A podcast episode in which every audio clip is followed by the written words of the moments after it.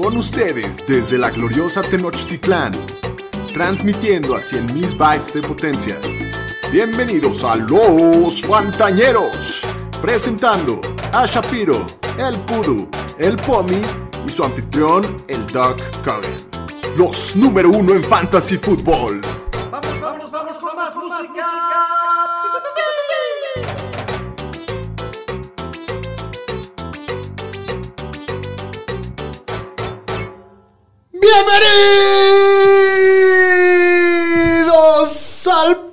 Podcast de los Fantalleros. ¡Uh! ¡Uh! Hoy es miércoles 9 de marzo del 2022, capítulo 127 de los, pan- de los Fantañeros. De los y hoy oficialmente comienza la tercera temporada de los Fantañeros. Eso, venga. El inicio del tercer año en esta semana con una previa de Free Agency. Antes que presentar a mis compadres, les recuerdo que nos sigan en redes sociales como arroba los fantaneros, que se suscriban en YouTube y que le piquen a la campanita para que les recuerde, igual en Spotify, en todos lados. Y antes de seguir, yo soy el Pomi y ahora a mi lado izquierdo tengo a Daniel Shapiro. ¿Cómo estás, Pomi? Muy contento de Desacostumbrado, me va a dar tortícolis. estar... Sí, ¿verdad? Que está, raro. Eh, muy contento de estar de regreso. Es un año que viene con muchas sorpresas. Ahorita tenemos... No, está, no sacar video de YouTube porque estamos preparándoles Van ahí pruebas. una sorpresa para poder este, convivir con ustedes más de cerca y ya, ya lo verán pronto. Va a estar Ya nos van a poder muy ver interesante. en vivo y en directo. Así es. Exacto, interactuar más. Entonces va, va- va a estar muy bueno este año. Muy bien. Señor Estadística, bienvenido a su casa. Yo estoy muy contento. Sí, Aparte te de que empezamos temporada 3, el día de ayer estuvo increíble para ser un fan de San Francisco. Solo que si estuvieron abajo de una roca, yo creo que no se enteraron que Russell Wilson ya no es parte de los Seahawks. Ahorita vamos a hablar de eso. Y luego Bobby Wagner en la noche. Entonces, muy a gusto, la verdad. No Una desarmada completa. Así Es- es. Eso es reconstrucción y no mamadas. celebrando el señor estadística. Así es, la verdad. sí. Siempre nos mataba el señor Russell Wilson. Muy bien, pues yo también muy contento de iniciar esta tercera temporada de Los Fantañeros. Ya empiezan a haber noticias en la NFL, eh, noticias interesantes. ¿Cómo? Ha estado movidita la semana. Bastante movidita y la próxima semana va a estar más Igual, movidita. lo peor, sí. ¿Y por qué no empezamos con las noticias, señor Estadística? Venga. Las noticias con el Pudu.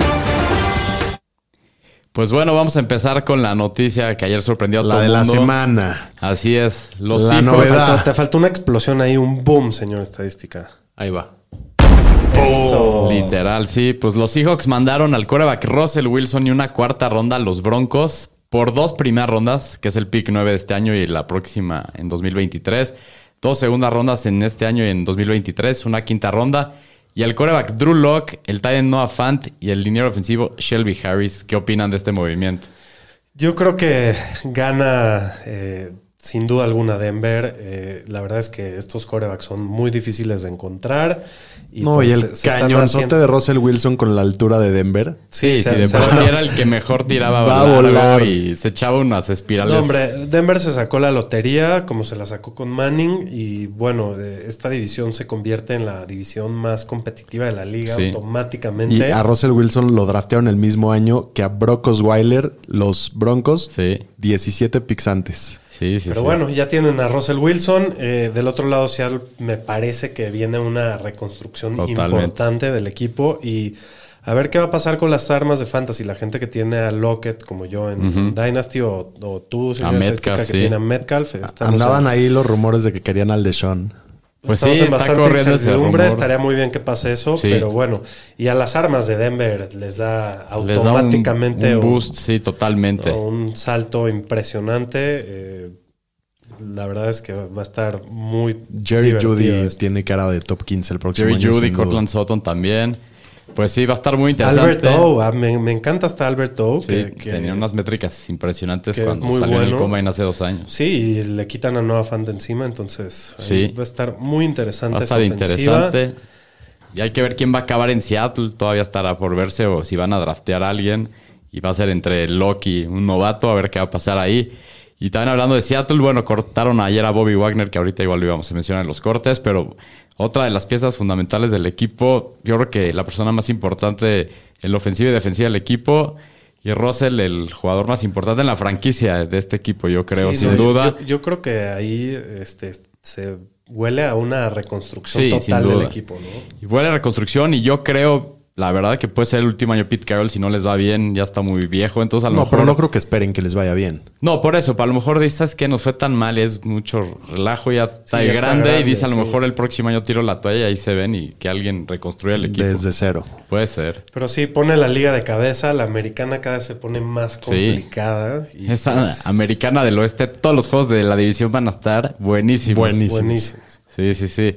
Y en otro trade que su- pasó el día de hoy, los Colts mandaron al coreback Carson Wentz y una segunda ronda en 2022 a los Commanders por una segunda ronda en 2022, una tercera ronda en 2023. ¿Qué es esta rolita, señor estadística? Es del. Commander, es que como ya es el equipo Washington son los Commanders, les hicimos su drop.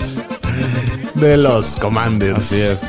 Y una tercera ronda condicional que se puede convertir en segunda ronda si Wentz juega el 70% de las jugadas o más. Y Washington mal le va a pagar todo su contrato, 28 millones este año. ¿Quieren ¿Qué un- opinan de esto? Un, dato interesante. Eh, para, para Las Vegas, eh, los Commanders pagaban seis, bueno, más 6 mil antes del trade para ganar el Super Bowl y ahora pagan más 7 mil 500. Yo no lo veo así, la verdad. Digo, yo, yo creo que lo, lo ponían así por la opción de que algún buen coreback acabe ahí, ¿no? Entonces, como ya está definido su coreback.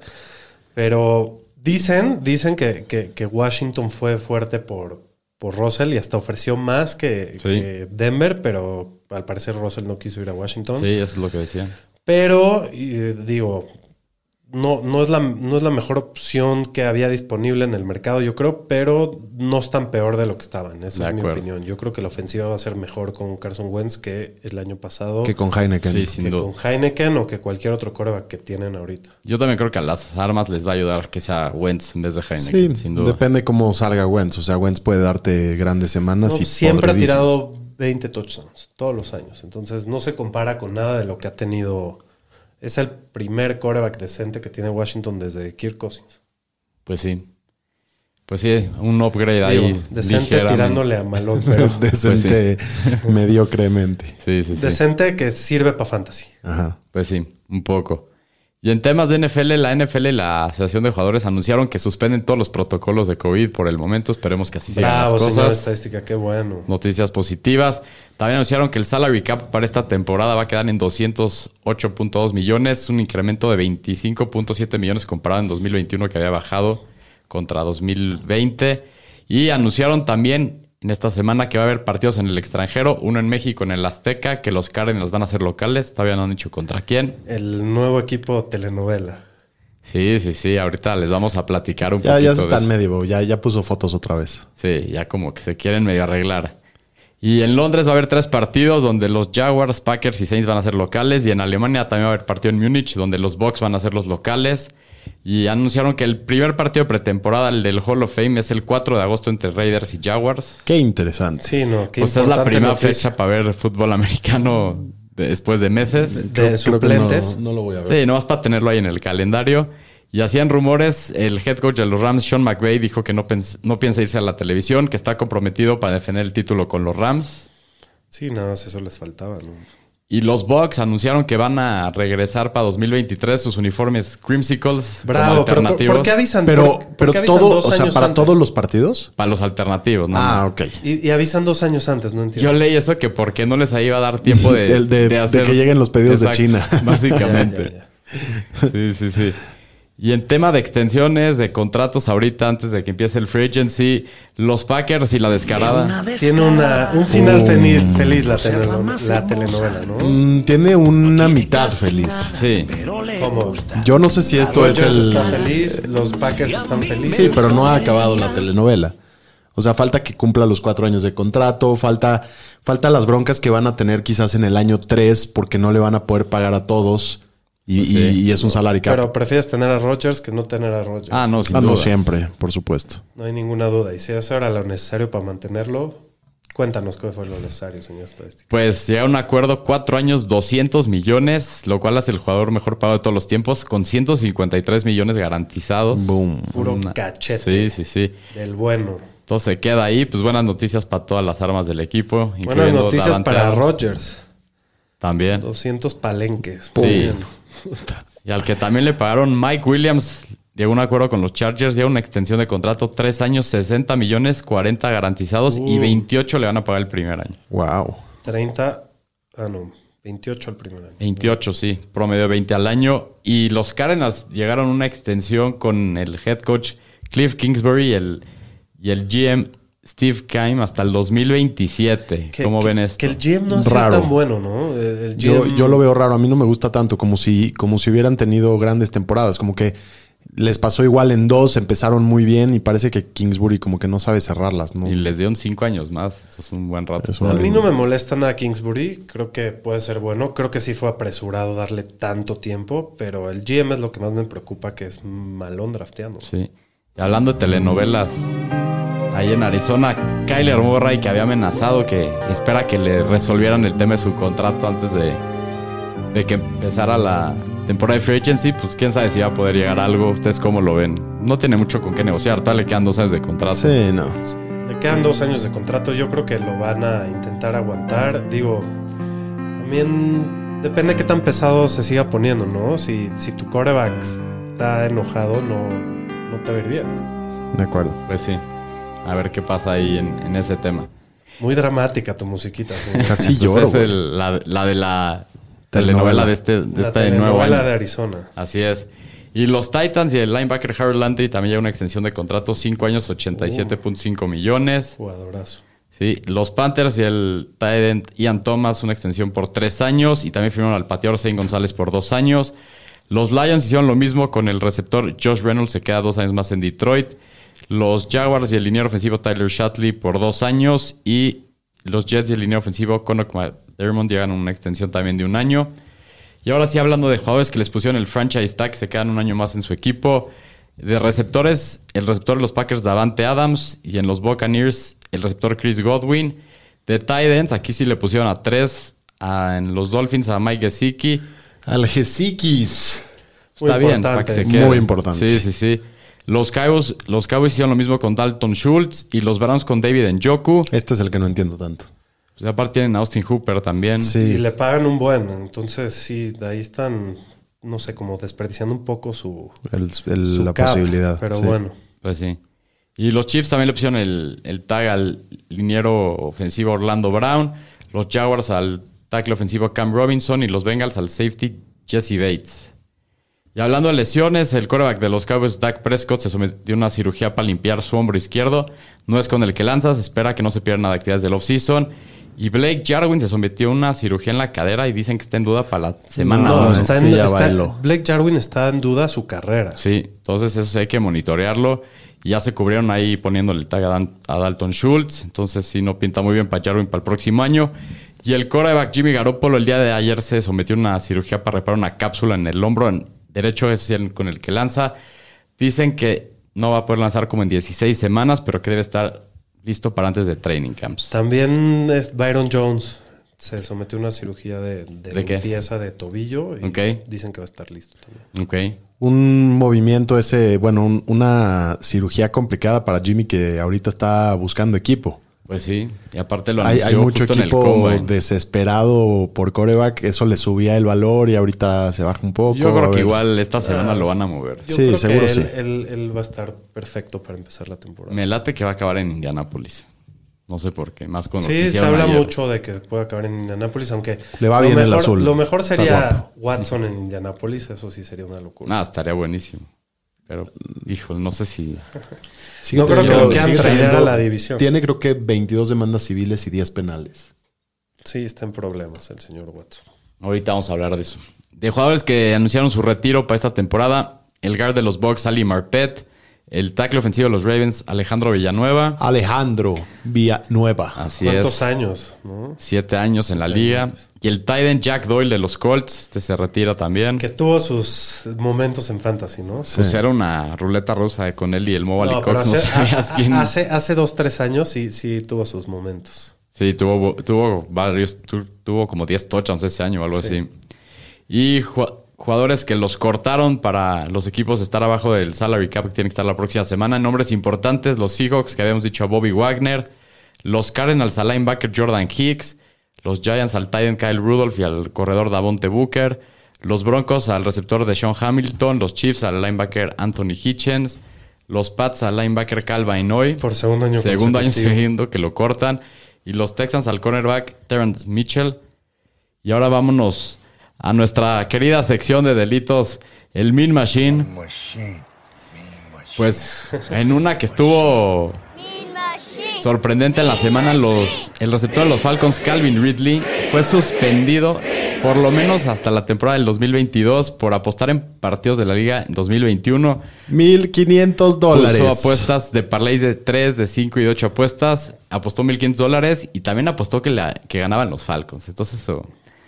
Pues yo no sé quién le estaba Sí, pero, contra los Jaguars. ¿Y Todos ganan contra los Jaguars. ¿Viste lo que le escribió Richard Sherman? Estuvo muy cagado. No, ese sí no vi. Que es, la, que es la peor apuesta que ha visto en su vida. Que apostó 1.500 dólares y, Y perdió 11 un, millones. Un millón 1.500 dólares.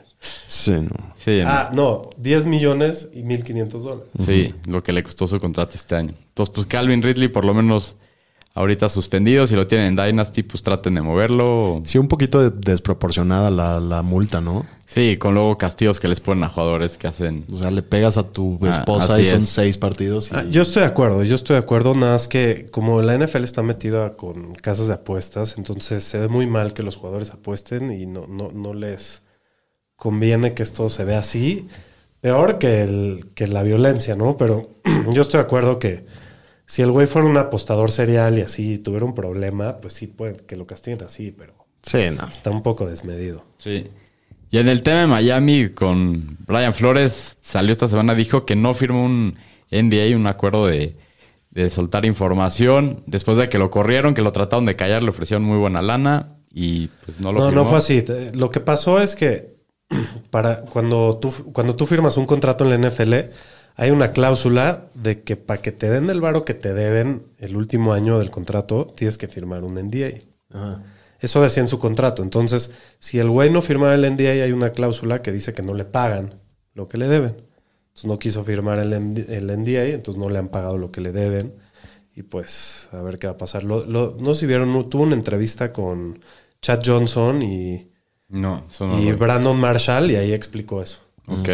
Y pues ya lo contrataron los Steelers, va a ser su asistente defensivo y coach de linebackers. Entonces, pues ya consiguió Muy, chamba. muy buena contratación de los Steelers, Sí. en especial. eh, creo que les, les salió muy barato un gran coach. No, regalado. Sí, la verdad que sí.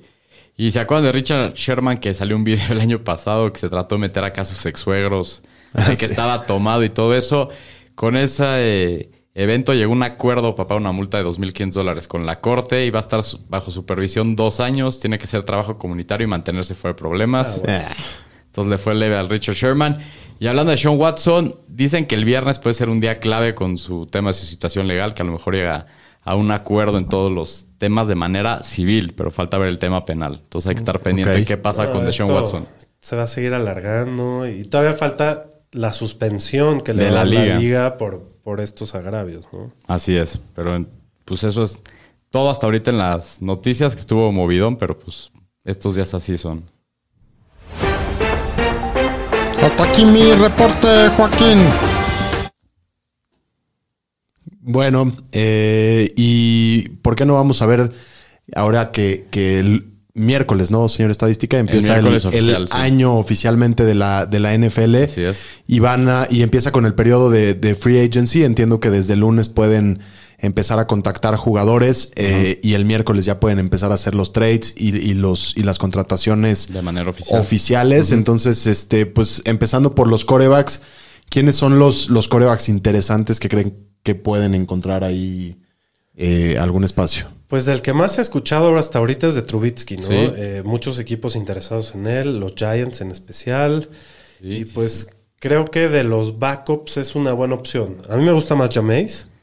A mí también, también. está libre, pero creo que va a ser más caro. Entonces, Y Teddy también está Y libre. Teddy. Yo creo Teddy que también. Trubitsky, como decía Shapiro, yo creo que va a acabar de titular en algún equipo que esté necesitado de corebacks, ya sea Carolina. tipo Carolina, Indianápolis. Si no consiguen un coreback hasta Tampa Bay, Hijos, no para- sabemos. ¿No podrá ser que Ja- James regrese a Tampa? Podría ser. También dicen que Nuevo Orleans lo quiere, entonces quién sabe. Pero son como los nombres más interesantes. Yo creo que sí, ahí no el hay más. gran El, cosa el mejor es Jam- Jameis, ¿no? ¿O, o qué opinan? Para mí, yo creo que sí. Un poquito arriba de Trubitsky. Y Teddy. No, Nah, no Teddy sirve no. para nada. Teddy ya sabes lo Ya que es. O sea, te- es. Teddy es partidos de 200 Yo creo que yardas, el- gana unos, pierde otros. Tanto Teddy como Trubitsky son muy buenos suplentes, excelentes suplentes para tenerlos. De hecho, me gustaría que Miami contrate uno de ellos dos para tenerlo de suplente Tua, pero para empezarlos, ponte a llorar, brother. Igual Pues sí, uno no de esos puede cosa. ser el cerrador de Tua. Ah, sí. Como el Fitz. Como era el Fitzmagic, el abrir. El cerrador. Eso, Muy eso- bien. eso fue un concepto que inventó el, el queridísimo Brian Flores. Correcto. Correcto. En corredores tenemos algunos nombres eh, interesantes. Sí, A mí sí se me Está hace que está muy interesante. Playoff, Playoff Lenny por ahí. Está James Conner. Melvin Gordon. Cordarel Patterson, que tuvo un año breakout impresionante. Rashad Penny, Chase Edmonds y Raheem Mostert. ¿Crees que muchos de estos cambien de equipo? Yo creo que por lo menos la mitad sí. Sí, yo creo que Fournette se va a ir a algún lugar, va a estar interesante. Yo, yo creo que aquí el más interesante de todos es Melvin Gordon. Por Para la- ver qué pasa por- con Javonte. Por Sí. la implicación de Javonte, ¿no? Pero Eh, con la contratación de Russell Wilson ahora, yo creo que con más razón van a tratar de, de conservar a sus piezas, ¿no? Melvin Gordon fue, fue muy importante la temporada ese- pasada. Justo ese es el tema. A ver si. Y él a dijo que si- se quiere quedar. A ver si no se va a querer quedar. También con el contrato de Russell Wilson que, que ahora van a tener que pagar los, los Broncos, pues no sé si tengan lana para pagarle a Melvin lo que él quiera por un corredor, ¿no? Y pues ya tienen la, la po- posición ahí bien sólida con Chabonte. Entonces, creo que ese va a ser el más interesante. Pero Cordarel. to- Todos. Cordarel. Atlanta había dicho que se lo quería quedar. Cordarel yo Sí, creo que se va a quedar en si Atlanta. querer Atlanta quedarse no tiene receptores. Sí. Entonces yo creo que se va a quedar, le van a pagar bien. Pues, lo que también va a estar muy interesante es que Arizona no tiene corredores. Los dos son free agents. A ver si van a firmar a uno, a los dos o a otro. Y ahí va a haber una gran oportunidad de fantasy. Y pues bueno, el, el resto, Raheem Mostert, pues habrá que ver. Está, viene de lesión. ¿Qué equipos andan con necesidades de running backs? Yo de lo que he Los Bills, viendo, Miami. Miami, sobre todo, he visto muchos lados que dicen que Fournette o Mostert acaban en Miami. Puede ser. Puede ser que tienen espacio cap, a lo mejor hasta los Jets y Coleman Jets. se va, podrían traer a alguien más para complementar a Michael este, hay Carter. Buffalo dicen que está interesados en corredores también. Sí, Buffalo estaba viendo para ir por, y por Tampa a ver qué va a pasar porque Tampa no tiene corredores. Arizona Fournette puede y Ronald Jones se vuelven free agents, entonces a ver si se queda alguno ahí también. Y además McCaffrey y Sacón y hasta Dalvin Cook están transferibles. Sí, pues ya dijeron que por McCaffrey están pidiendo una primera ronda y sacó también los Giants por cuestión de cap que lo quieren mover. A ver si sí. Sí, no, de, de- justo de los corredores parece que va a haber mucho movimiento. Hay que esperar a ver qué pasa y pues a ver dónde, dónde termina cada uno y qué, qué proyecciones podemos dar, ¿no? Pero Muy bien. sí, lo- eh, yo creo que el más interesante va a ser el que acabe en, en Arizona. O en los Bills. También el de Miami puede estar interesante. Si, se- si llega Fournette, También. Podría sí, ser. Sí. si van a mejorar la línea. Los Bills es un equipo que ya está armado, Sí, ya está sí, construido y lo único que le falta es un corredor. Eso sí, de acuerdo. A mí Sí, es el que pero más me- lo- ya vimos que corredores como Conner y Edmonds jalan duro en, en Arizona y es una ofensiva que, pues, que se mueve, ¿no? Bastante. Ok.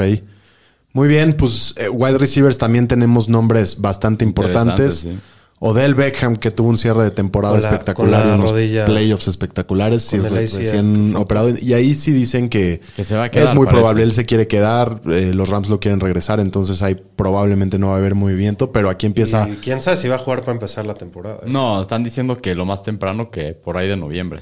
Sí.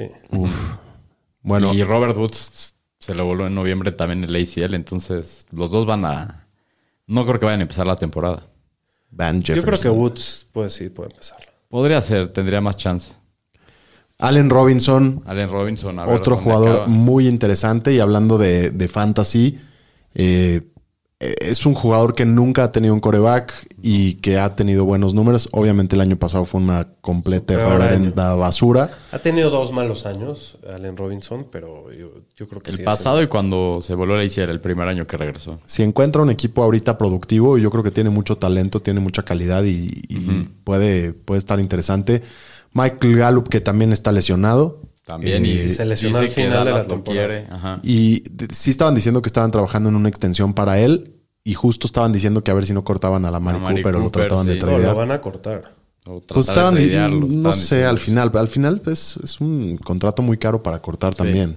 Son 20, creo, ¿no? Sí, pero también es un contrato muy caro para que te lo paguen pues, en un También. Sí, pero pues, te puedes quedar con un cacho del, del salario. Pero bueno, Juju Smith Schuster, que también, ahora sí yo creo que sí se mueve, ¿no? Sí, yo creo que ya se va de Pittsburgh. Sí, también otra situación de quarterback bastante incierta y pues sí, probablemente se mueva. Russell Gage, que lo van a tratar de amarrar, sobre todo con la salida de Calvin Sí, Ridley. yo creo que sí. No tienen receptores. no hay en de Atlanta. otra. Christian Kirk, Este me late que va a acabar en Buffalo, no sé por qué. Lo he visto ahí con Tiene- el Josh Allen tiene y dicen cara. que. Pues es son que el Beasley, el Beasley se va a ir, ¿no? Y se va a retirar y él Beasley lo- le dijeron que busque un trade. Yo creo que Sanders no regresa. Sí, me gusta Christian Kirk. Estaría bueno en Buffalo. sí. el DJ Chark. DJ Chark, Chark. Pues sí, o- otro jugador que ha decepcionado los últimos años viene regresando, va a regresar de una lesión también. Eh, también se le vio mucho talento en su año novato, podría estar interesante en, en algún equipo. El que sigue no lo toco ni con la tuya nunca más. El Will Contratación Fuller. de Me lo llevaría, me No, lo llevaría en la última ronda. Pero con los Texans un año antes era bueno. Sí, un año antes tuvo. ha tenido un buen año toda su carrera. El, el tipo fue eh, drafteado en la primera ronda.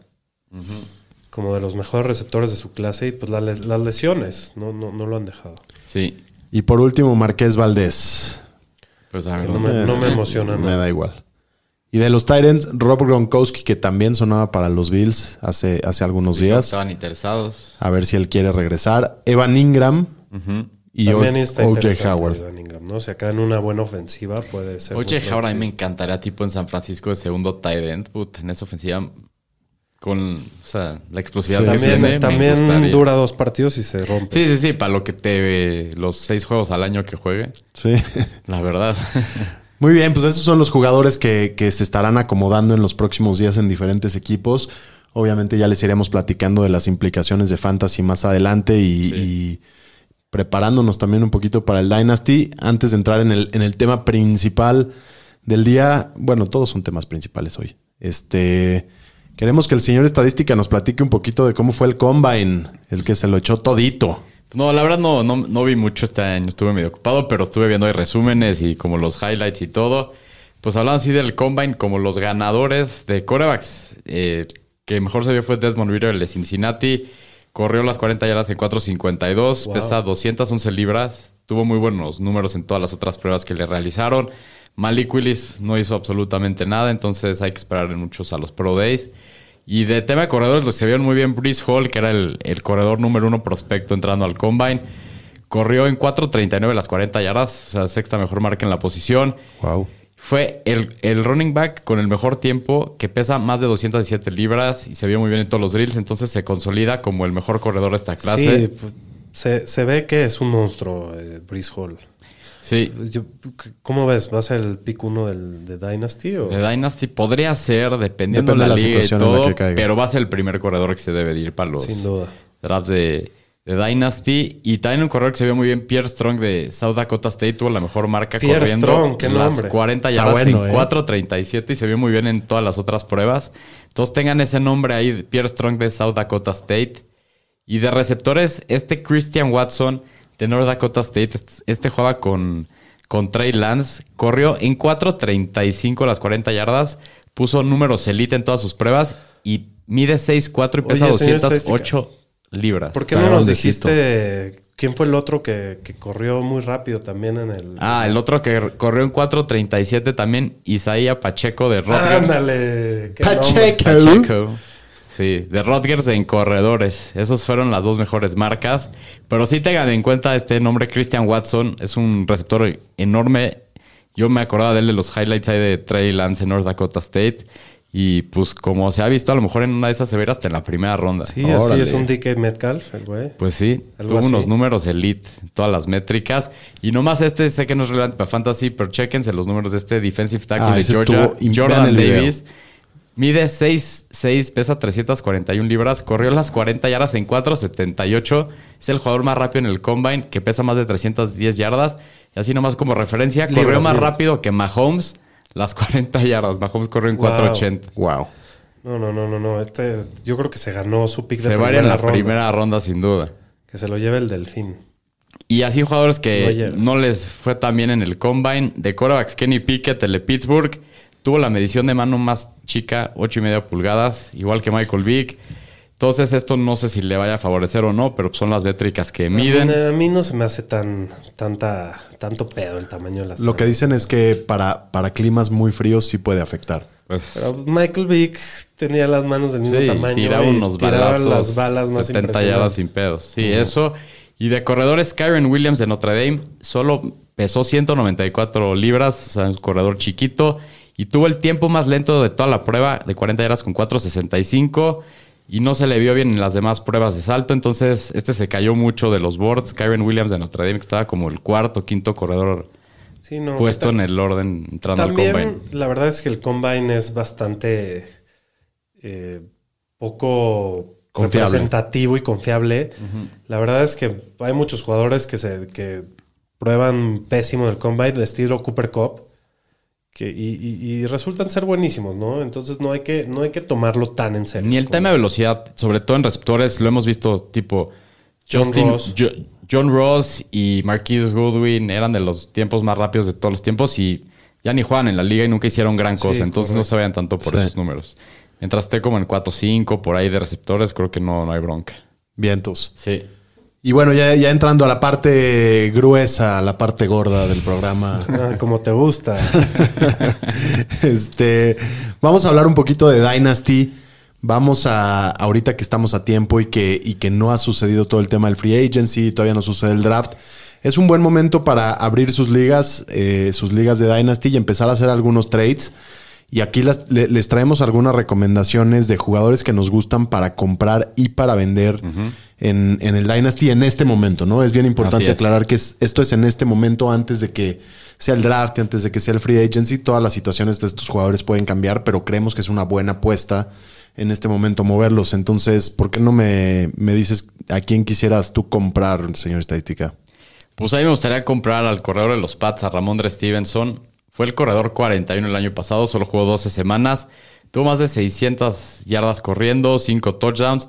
Y pues el tema es que se vio muy bien complementando a Damian Harris el año pasado. Es el último año de Damian Harris con el equipo. O sea, se vuelve free agent para el próximo año. Y Harris ha tenido problemas de durabilidad. Se perdió algunos juegos el año pasado. Estuvo ah, tironeado del hamstring varios partidos. Los demás corredores del equipo, Bolden, James White, son free agents. Y pues están en una ofensiva que corre mucho. Fueron la séptima que más corrió el año pasado, la segunda que más había corrido en 2020. Y pues promedió las mismas yardas por acarreo que Damon Harris con 4.6.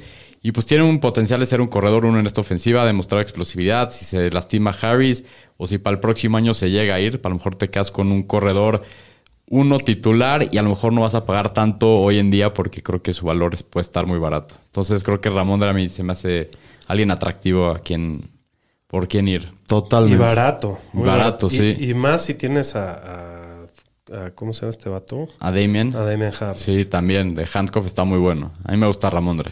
Ustedes, señor Shapiro, ¿a quién compraría varas?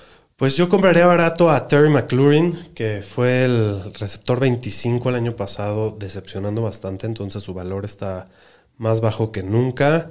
Ha demostrado el talento que tiene como receptor, las excelentes manos, el corredor de rutas que es, es rapidísimo.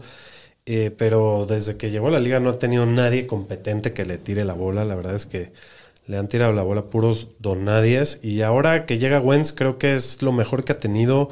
Carson Wentz, un coreback que sin duda no te va a llevar a ganar el Super Bowl, pero, pero números va a poner, ¿no? Va a poner eh, más de 3.500 yardas por lo regular y, y 20 touchdowns o más. Entonces yo creo que eh, Terry McLaurin se va a ver bastante eh, eh, beneficiado. Creo que va a estar cerca del top 12 este año, así como lo hizo con Pittman Carson Wentz el año pasado, que lo volvió el receptor 15. Y sigue siendo muy joven para tu equipo de Dynasty, entonces... Sí, correcto. La, la edad está de su lado, el, el talento también. La oportunidad parece que sí debería de ser mejor. Yo, yo estoy de acuerdo ahí. Y ya lo ha demostrado, ¿no? Es de esos jugadores que ya lo ha hecho, tuvo una racha mala, pero lo puede hacer. O sea, el potencial ahí está. Correcto, y pues nada más para darnos una idea de por quién lo cambiaría de receptores, algo como DJ Moore no me, no me molestaría nada cambiar por McLaurin. No, pero nadie te cambiaría. O- O sea, na- nadie. Vale lo mismo en el, el- Está muy vale Sí, parecido. pero parecido en el yo ranking, nunca tomaría a DJ Moore y entregaría a McLaurin. Nunca. ¿No? No, Prefieres quedarte a McLaurin. claro. Pues por ahí se van. Y lo cambiaría, pues, no sé, si, si te dan a, a Godwin, a St. Brown, por cualquiera de ellos. Sí, está bien. Muy bien, mi, mi jugador que yo compraría barato es Darnell Mooney, ahora muy probablemente el receptor uno de los Osos de Chicago. Ahora que, que la salida de Allen Robinson es prácticamente inminente y no se ha anunciado de cierta forma, eh, creo que se queda prácticamente solo en un equipo eh, que el año pasado La sí demostró... de la liga. Sí, y sí, pero el, el año pasado sí demostró Justin Fields tener una conexión con él. Claro que no fue, no fue un buen año para Justin Fields. Esperamos que en este su segundo año de, de un pasito hacia arriba, de un pasito hacia adelante, yo creo que debe de ser bastante mejor. Y el año pasado tuvo más de mil yardas y cuatro touchdowns. Vinieron la mayor parte de estas yardas al final de la temporada cuando empezó a calibrar un poquito más Justin Fields y con un año más de experiencia, yo creo que es una muy buena opción Darnell Mooney. Estoy de Para el acuerdo. siguiente Y año. baratísimo. Sí, te puede salir muy barato para ser receptor uno de un equipo. Muy bien, señor estadística, ¿quién vendería? Pues yo voy a vender a un queridazo. Al faraón, seguro van a mentar la. Sí, este ¡Faraón! está loco, ¿por qué de qué al faraón? Pero ahí van mis motivos. ¡Faraón! Nuestro queridísimo faraón. Ha sido insultado. Te, te va a caer la maldición egipcia, estadística. mamón. Sí, no, por favor, Vas a, no. vas a Nos amanecer. van a jalar las patas en la noche. Tenemos en muchos equipos juntos, güey. No conviene. Va, va a amanecer embalsamamado. Verde, todo verde, con vendas. Todo chupado. pues ahí están mis motivos. Bueno, el año pasado promedió 25.2 puntos las últimas seis semanas del año, solo detrás de Cooper Cup. Qué crack. O sea, el Lo amo. 62 terceras partes de sus puntos los hizo en este periodo y en los primeros 11 juegos del año solo estaba promediando 6.9 puntos por partido, con 4.7 targets en este periodo, siendo el receptor 62. Comparado con 11.2 targets esas últimas seis semanas, la diferencia, TJ Hawkinson, que estaba promediando 6.9 targets antes de su lesión en la mano, y en 12 partidos con Hawkinson en el campo, el Faraón solo promediaba 5.3 targets y 8.4 puntos por partido. También otro tema, de Andre Swift no jugó de las semanas 13 a 16, entonces no estaban los dos en ese periodo, que fue justo donde él tuvo sus mejores números. Es muy probable que el equipo vaya a traer otro receptor vía free agency o el draft. Ya firmaron hace rato a Josh Reynolds que se queda en el equipo. Quintus Cephus estuvo lastimado desde la semana 5 y no es que no me guste, me gusta mucho el faraón, creo que es un receptor muy bueno, pero creo que si lo tienes, creo que es el mejor momento para venderlo Sí, y esa sacar parte el es- mayor valor hoy en día. es, que muy importante entender. No estamos diciendo que no va a tener No, un buen de año. Puede tener un, un año bastante bueno, pero lo más probable es que no Sí. tenga un año completo como tuvo las últimas seis semanas. Sí, sí, Y, sí. y ahorita sí vale eso. Entonces, Y viendo así en métricas y viéndote muy técnico, él que fue un receptor de cuarta ronda, nunca había habido un receptor de cuarta ronda que acabara tan arriba en, en una temporada de novatos como lo hizo él. Entonces fue así como un fuera de serie y no sé si va a volver a repetir los números que hizo el año pasado. a- y al menos no las últimas seis semanas. Y esa racha es de seis partidos. Entonces creo que si lo quieres vender, creo que es el momento porque a lo mejor va a estar en su valor más alto. De acuerdo. De acuerdo. Pues Señor yo, Shapiro. Yo, eh, yo vendería caro al señor Elijah Mitchell de los San Francisco 49ers, corredor. Eh, después de tener un gran éxito el año pasado, co- corre, bueno, tiene más de mil yardas totales, Sí. corrió como 900 y cacho. Ajá. Y ni siquiera eh, eh, empezó todos los partidos, ¿no? Empezó 11 juegos. Ajá. Tuvo lesiones. Tuvo bastantes, tuvo bastantes lesiones, como dos o tres. Sí. Y, y aparte, fue un jugador que no fue drafteado en fantasy, ¿no? Todos lo levantaron del waiver, fue una maravilla el waiver. Pero yo creo que este éxito tan grande que tuvo eh, fue una lesión, un, un resultado las lesiones de, de Monster, de Wilson y de Sermon. Eso lo dejó al frente del depth chart sin ninguna competencia y con toda la oportunidad. Y la verdad es que la aprovechó muy bien. Y por eso vale. Y por eso lo debes de tratar de vender caro. Correcto. También es importante eh, entender y saber que al final de la temporada empezaron a usar todavía más a Divo Samuel como corredor y ahí se cayó dos puntos por partido eh, eh, Elijah Mitchell y eso que no está ni Sermon y, y apenas le estaban dando la bola a Wilson, ¿no? Ajá. Eh, sí es importante mencionar que es una de las ofensivas que mejor corren la bola, pero eh, corren la bola de una manera situacional, ¿no? Eh, dependiendo qué situación están, qué corredor meten, ¿no? En goal line normalmente meten a Wilson. En, para- Estaba teniendo el rol como de primero y segundo down casi todo el año. En tercer ¿Quién? down, en- Mitchell. En tercer down entraba más que nada como Hasty o Wilson a veces. Pero en el goal line, bueno, en los años pasados le, ha- le ha gustado mucho Shanahan darle la bola a Wilson en el, en el Sí. goal line y, y tienen corredor de tercera y, y quién sabe qué vaya a hacer este equipo eh, eh, de ajustes en, en- Sí. en su cuar- cuar- en su cuarto de corredores. Entonces está bastante eh, incierta eh, el, el resultado de, de, de Elijah Mitchell, por lo que yo creo que ahorita en su valor puede sacar algo muy bueno por él, ¿no? Yo lo hice hace un mes y medio. Otro, sí, otro dato aquí eh, interesante es que nadie con Shanahan ha tenido mil yardas por tierra, ningún corredor, desde que entró, desde que llegó a San Francisco. Y número dos, nunca ha repetido el, el- el leading rusher, El líder año. corredor, no ha repetido el siguiente año. Sí, de creo acuerdo. que es mucho riesgo de quedártelo y que en un año no valga nada. Y yo lo que he estado viendo y lo que todo el mundo dice en los beat de San Francisco, van a traer a alguien, ya sea en el draft o free agency, que a lo mejor regrese Mostert o Jeff Wilson. Y sí necesitan a alguien que lo complemente porque ya se dieron cuenta que no puede mantener, yo creo, la carga de trabajo toda la temporada. O sea, los necesitan tener más fresco con alguien más que sea en el punch 1 y 2. Pero de que va a ser, en teoría, el titular, lo va a hacer, pero a lo mejor le van a bajar un poco la carga de trabajo, es lo que yo siento.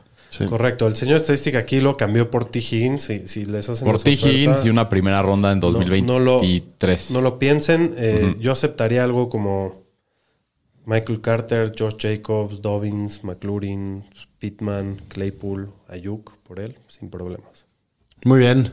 Pues yo, con todo el dolor de mi corazón, creo que es un buen momento para vender a Dalvin Cook, que es un corredor de 26 años que toda su carrera ha estado con problemas de lesiones, ha, ha jugado temporadas completas, pero eh, realmente es un jugador que, que se puede lesionar. Sin tomar tanto en cuenta eso, eh, creo que sí, sin duda sí te puede dar dos años más buenos, pero sí está en el precio más caro en el que lo puedes mover ahorita, está en precio de elite. Y no hay que, no hay que Sí, de quitarnos pick de. top tres. Sí, de pick Sí. top, creo 4 ahorita está. Eh, y no hay que quitarnos de la cabeza que Minnesota acaba de cambiar absolutamente a todos en su coaching staff. Todos cambiaron. Eh, no quiere decir que no le vayan a dar la pelota a Alvin Cook, pero el, el- el coach de Minnesota, que es Kevin O'Connell y viene de, de- de la ofensiva de los Rams, que los Rams antes de las lesiones de corredores estaban acostumbrados a utilizar a un comité. De acuerdo. Eh, entonces, no sé si Mattison vaya a llegar y formar parte del comité, pero sí puede ser que le quiten ese estatus de, de eje central de la ofensiva. Puede ser que no, pero de cualquier manera, Yo no creo, yo no creo que pase eso, pero sí es el momento para venderlo. Estoy de acuerdo contigo, está en, en su pico de valor, a lo mejor y mantiene este pico uno o dos años más, pero ¿para qué te arriesgas? ¿Para qué te arriesgas a que sí, se te se te, se te rompe pronto y ya es un ya jugador que ya no es difícil de, mismo, de sí. regresar. Sí, estoy de acuerdo Este, también. Entonces, y creo que sí, si te pueden dar un, un Najee Harris, un, No, un bueno, Javonte, eso sí. digo, aunque tú des un poquito, un pixito o algo así, lo puedes, lo puedes operidear a un corredor más joven, eh, yo creo que no sería nada mala idea. De acuerdo. Muy bien, pues esto fue todo en el primer capítulo de la temporada 3 de los Fantañeros, ya enfina- eh, enfilándonos a la temporada 2022 de la NFL. Eh, y pues aquí nos estaremos escuchando, ñeros. Así es. Seguro, ahí les traeremos las noticias de Free Agency, eh, del draft y espérense muchas sorpresas para este año. Saludos, cuídense.